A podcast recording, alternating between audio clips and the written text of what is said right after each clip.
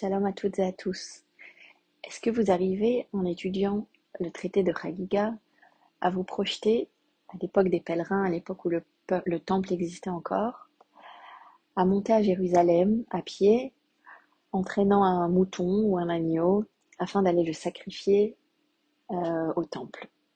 Alors ce traité de Chagiga nous, nous transporte bien sûr dans le temps et euh, les considérations qui ont été prises jusque-là, qui étaient des problèmes de logistique.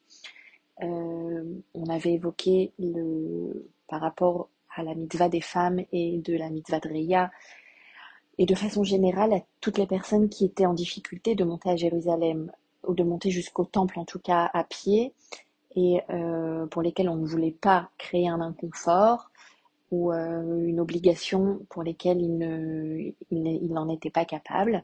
Alors on avait exempté ces, ces, catégories de personnes et on avait pris en compte euh, par exemple les enfants, le fait de déplacer toute une famille pour monter à Jérusalem trois fois par an, euh, en considérant que les gens n'habitaient pas toujours proches de Jérusalem ou pas, pas forcément en Israël. À l'époque du deuxième temple, les gens venaient de Babel, par exemple, pour faire mitzvah aller à la règle. Et on avait donc, euh, on avait essayé de s'imaginer, voilà, une famille avec des enfants ou même des petits enfants, même une mère qui était encore, euh, euh, qui allaitait encore son enfant. Voilà, aller jusqu'à Jérusalem avec plusieurs jours de voyage, et puis arriver à Jérusalem, il fallait monter au Harabaït. Et voilà, on s'était un petit peu imaginé, peut-être mis, mis en situation de comment nous on aurait géré cette, cette, cette mitzvah et comment on pourrait la réaliser aujourd'hui si euh, Bezrat Hashem, le troisième temple, serait reconstruite. Donc il sera évidemment question de, de reprendre euh, les bases de, comment faire la Vodat Hashem et euh, quel serait notre rapport avec le, troisième temple dans notre société aujourd'hui qui va pas forcément accepter des sacrifices animaux et qui va euh, et qui se déplace beaucoup plus facilement à Jérusalem, ne serait-ce qu'en voiture ou en, avion ou en bus. Et donc tout, toutes, ces, euh, toutes ces situations seront à adapter à notre, euh, à notre vie, à notre époque. Alors nous avions donc, comme je vous l'ai dit jusque-là, pris en compte des, euh, paramètres qui étaient plutôt logistiques. Ce que nous allons faire dans la page donc de Ragiga numéro 8, nous avons déjà commencé depuis hier, avant-hier déjà, ce sont des considérations qui sont plus financières. Alors, en plus de se projeter euh, ou, de, ou de faire un, un flashback de comment ça pouvait être à l'époque, euh, il faut aussi prendre en compte que tous ces sacrifices demandaient euh, un effort financier. Et notre Mishnah, dans la page 8 euh, à Moudbet, va, euh, va proposer plusieurs options en fonction de notre niveau social. Est-ce qu'on parle de personnes riches ou de personnes pauvres? Est-ce qu'on parle d'une petite famille ou d'une grande famille?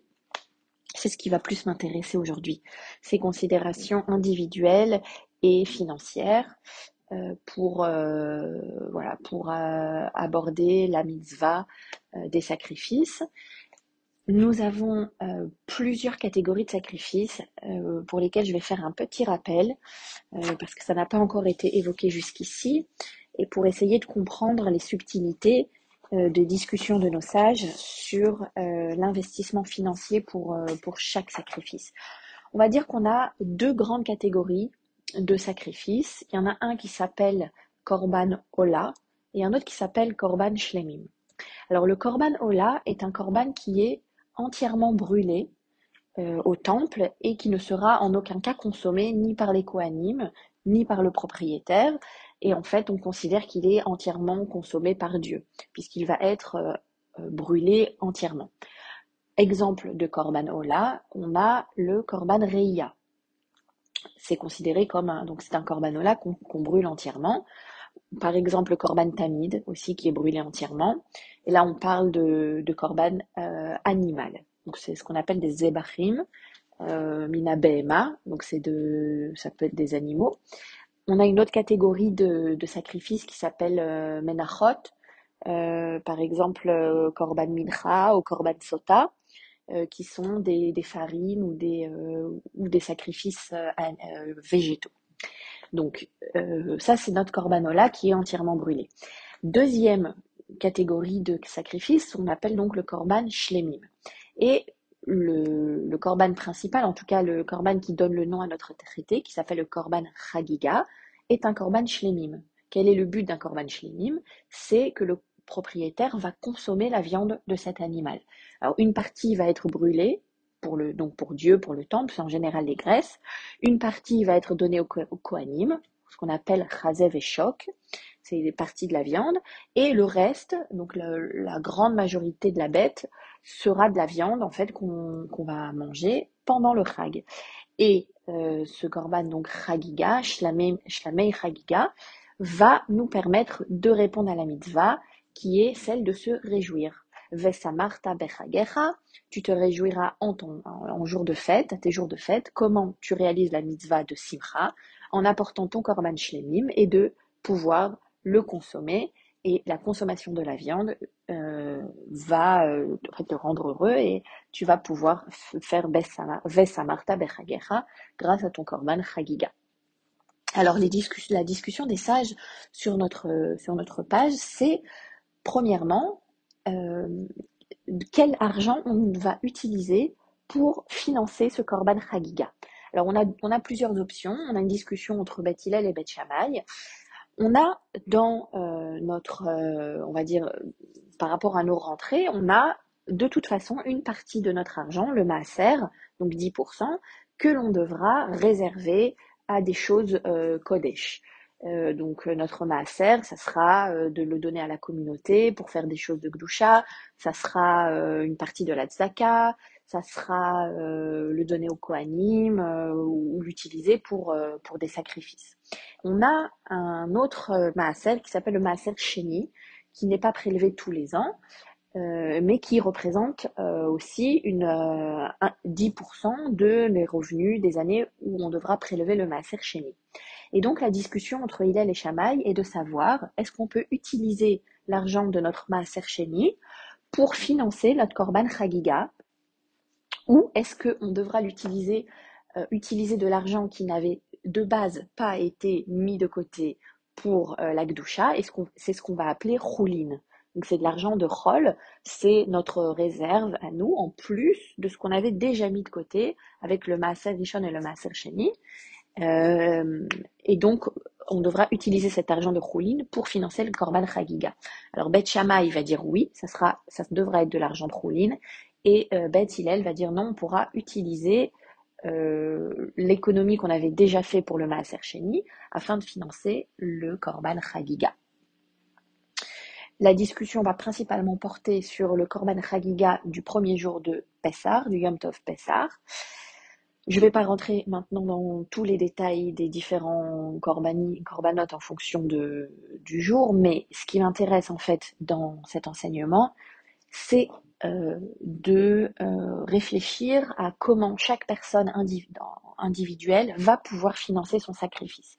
Sachant que la liste des sacrifices est grande, euh, on monte à Jérusalem, on fait déjà un korban Reya, un korban Chagiga, il y a des corbanotes qui peuvent être liés à des, à des fautes, des chataim, au nedarim, ou si on avait fait des vœux. donc il faut comprendre que à l'époque ça représentait un énorme budget. Et ce sont des choses que les sages veulent prendre en compte pour ne pas que ça soit un poids euh, supplémentaire en plus de s'être déplacé à Jérusalem et d'amener euh, et d'amener tous ces corbanotes. Donc je vais me, pencher sur la Mishnah qui se trouve à la page numéro 2 et qui va euh, vraiment détailler les, les possibilités d'utilisation des corbanotes en fonction de notre niveau social et donc de nos revenus. Et la Mishnah va nous dire suivant, Misheyeshlo ochlin merubin, nechasim muatim, baim shlemim, merubim veolot muatim. Donc, on va te dire, la personne qui devra nourrir beaucoup de personnes, d'accord, qui a donc une grande famille, mais qui a euh, muatim, qui a des petites entrées, donc on va, simplifier en disant une personne pauvre qui doit nourrir beaucoup de personnes, devra apporter beaucoup de korban shlemim, mais peu de korban olot.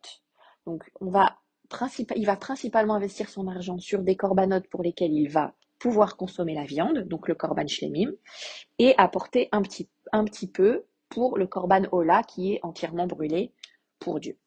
Si il a nechassim merubim, donc il a des grandes entrées, il est riche, mais par contre il a une petite famille, veochlim moatim, où il n'a pas beaucoup de gens à nourrir, peu d'invités, pas beaucoup d'enfants.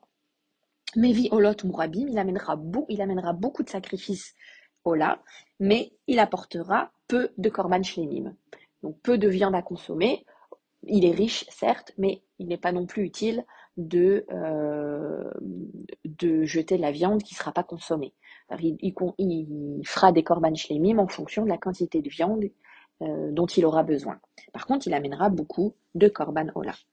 Si on a une personne qui est, euh, pauvre et qui a peu de personnes à nourrir, eh bien lui, euh, c'est pour lui que la Mishnah d'il y a une ou deux pages a dit, pour lui tu apporteras un korban ola d'une valeur d'un kesef et un korban chagiga d'une valeur de deux pièces d'argent, de deux euh. Donc, korban, korban ola minimum, une pièce, korban chagiga pour consommer, le minimum qu'on avait défini, c'était deux pièces d'argent. Mais si tu es riche et que tu dois nourrir beaucoup de personnes, par une grande famille ou beaucoup d'invités, eh bien, c'est pour lui que tu diras euh, Ish menatnat yado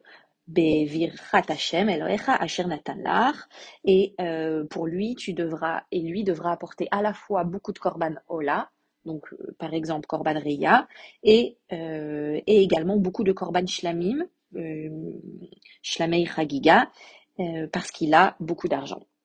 La Gemara va même euh, arriver à un point de jonction entre les deux considérations que je vous ai évoquées donc dans ce podcast. La première, quel type d'argent on devra utiliser? Est-ce qu'on peut utiliser le maaser sheni qu'on avait déjà mis de côté ou est-ce qu'on devra utiliser en plus de, notre propre argent de l'argent rouline? Et est-ce que euh, une personne qui n'a pas beaucoup d'argent devra apporter peu de corbanola et euh, en fonction des besoins une quantité de shlamim par rapport à la quantité de viande dont il a besoin.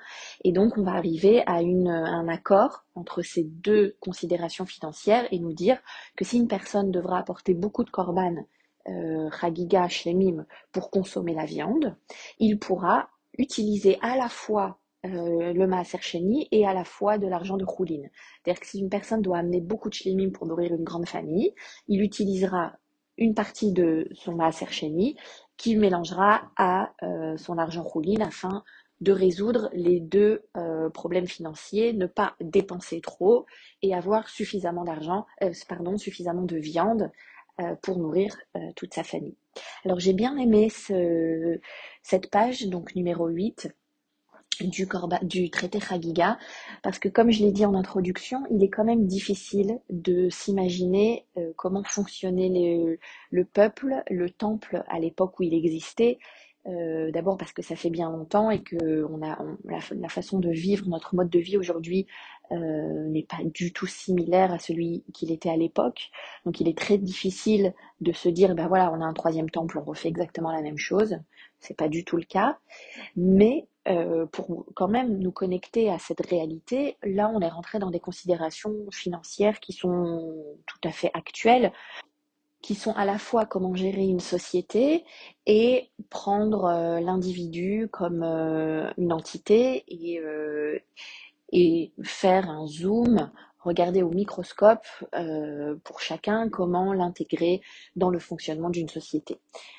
Voilà, je vous laisse à vos réflexions et euh, raisonnements et je vous dis à bientôt pour une prochaine étude. Shabbat Shalom.